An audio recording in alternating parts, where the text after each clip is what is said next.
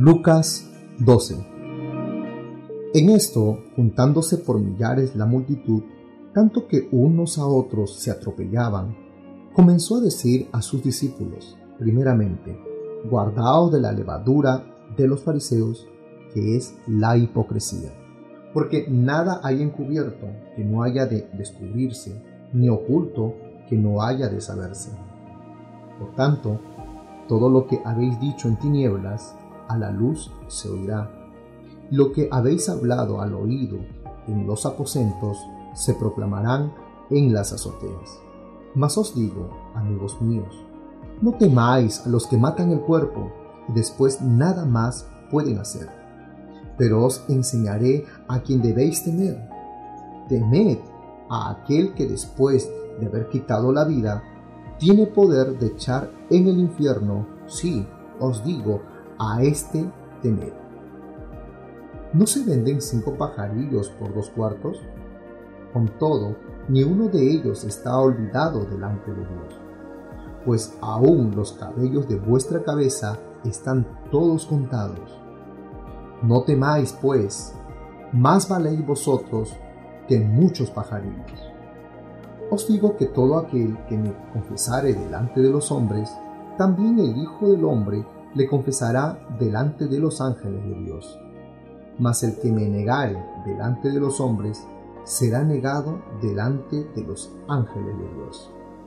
Y todo aquel que dijere alguna palabra contra el Hijo del Hombre, le será perdonado.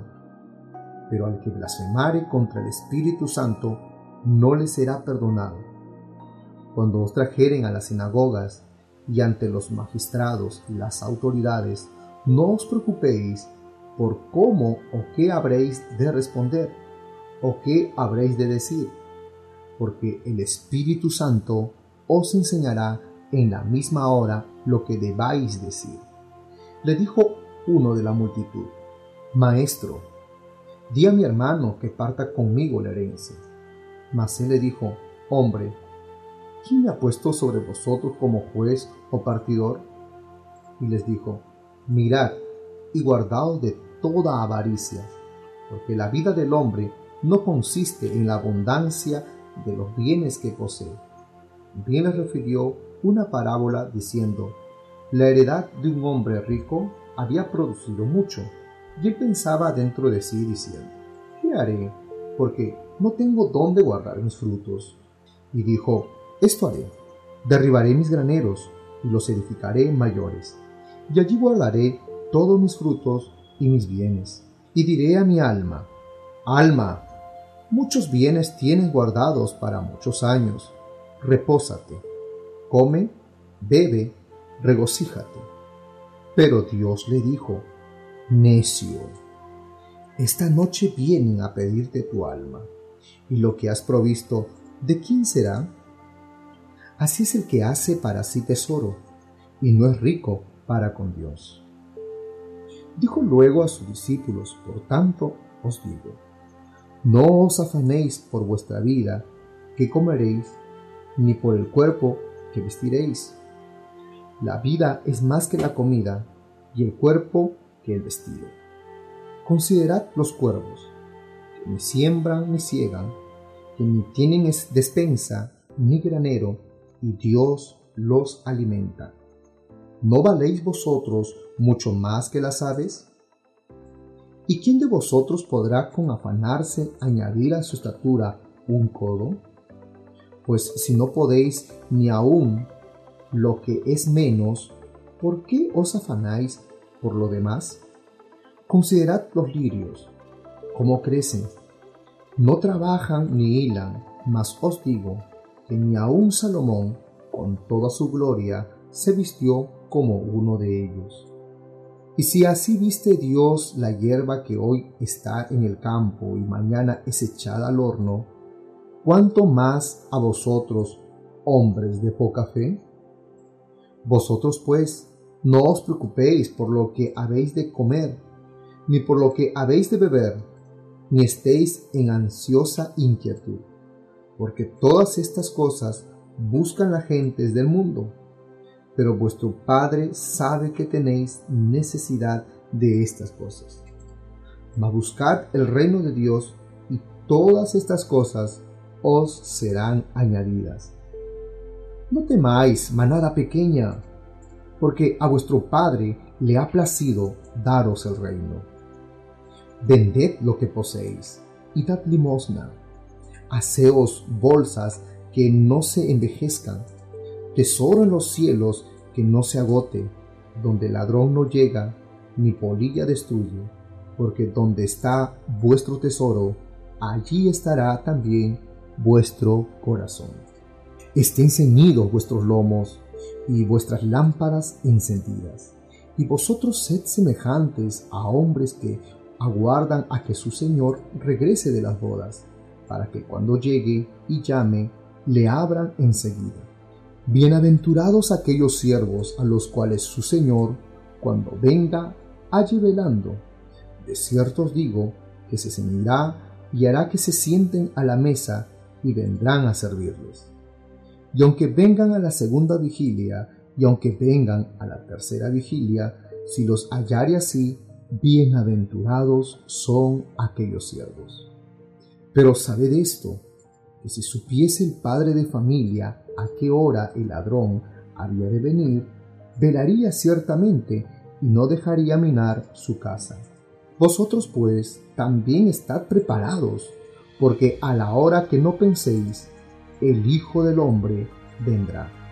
Entonces Pedro le dijo, Señor, ¿dices esta parábola a nosotros o también a todos? Y le dijo el Señor, ¿quién es el mayordomo fiel y prudente al cual su Señor pondrá sobre su casa, para que a tiempo les dé su ración? Bienaventurado aquel siervo al cual cuando su Señor venga le halle haciendo así. En verdad os digo que le pondrá sobre todos sus bienes. Mas si aquel siervo dijere en su corazón, mi Señor tarda en venir, y comenzaré a golpear a los criados y a las criadas, y a comer y beber y embregarse. Vendrá el Señor de aquel siervo en aquel día que éste no espera, y a la hora que no sabe, y le castigará duramente, y le pondrá con los infieles. Aquel siervo que conociendo la voluntad de su Señor, no se preparó ni hizo conforme a su voluntad, recibirá muchos azotes. Mas el que sin conocerla hizo cosas dignas de azote, será azotado poco, porque a todo aquel a quien se haya dado mucho, mucho se le demandará, y al que mucho se le haya confiado, más se le pedirá. Fuego vine a echar a la tierra. ¿Y qué quiero? Si ya se ha encendido. De un bautismo tengo que ser bautizado. ¿Y cómo me angustio hasta que se cumpla? ¿Pensáis que, ¿Pensáis que he venido para dar paz en la tierra? Os digo, no, sino disensión. Porque de aquí en adelante, cinco en una familia estarán divididos, tres contra dos y dos contra tres. Estará dividido el padre contra el hijo, y el hijo contra el padre, la madre contra la hija, y la hija contra la madre, la suegra contra la nuera, y la nuera contra la suegra. Decía también a la multitud, cuando veis la nube que sale del poniente, luego decís, agua viene, y así sucede. Y cuando sople el viento del sur, decís, hará calor, y lo hace. Hipócritas, sabéis distinguir el aspecto del cielo y de la tierra. ¿Y cómo no distinguís este tiempo? ¿Y por qué no juzgáis por vosotros mismos lo que es justo?